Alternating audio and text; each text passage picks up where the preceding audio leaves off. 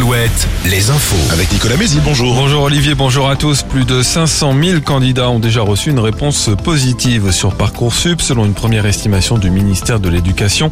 Les réponses continuent de tomber jour après jour. Une phase d'admission complémentaire ouvrira le 15 juin. La 14e journée de mobilisation contre la réforme des retraites s'annonce peu suivie demain à la SNCF. La compagnie ferroviaire annonce un trafic très légèrement perturbé avec 9 trains sur 10 en circulation, toutes lignes confondues. La réforme des retraites dont deux premiers décrets d'application ont été publiés hier au journal officiel, l'un sur le report de l'âge légal de départ à la retraite à 64 ans, l'autre sur les départs anticipés.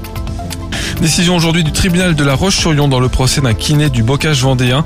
Il est jugé pour agression sexuelle sur l'une de ses patientes. Il lui aurait également proposé de prendre de la cocaïne pendant la consultation durant laquelle se sont déroulés les faits.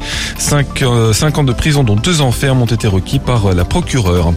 Un tag antisémite découvert en centre-ville de Cholet. Selon le courrier de l'Ouest, l'inscription datant de plusieurs jours a été recouverte dans le week-end. Elle a été inscrite sur un mur à quelques mètres d'une stèle en mémoire de déportés juifs. Emmanuel Macron ne viendra pas aux 24 heures du Mans. Il devait être présent au départ du centenaire samedi après-midi, mais la logistique et la sécurité sont trop compliquées à mettre en place. Un record battu sur la côte vendéenne hier. 6200 enfants ont participé à la 17e édition de Foot Océane. C'est le plus grand rassemblement de jeunes footballeurs au monde. 25 000 spectateurs y ont assisté. C'est ce lundi que la commission de discipline de la Ligue de foot se réunit. Elle va statuer sur l'incident survenu pendant le match de la dernière journée de Ligue 2 Bordeaux-Rodez vendredi soir. Un supporter girondin est entré sur la pelouse et a bousculé un joueur de Rodez qui venait d'ouvrir le score.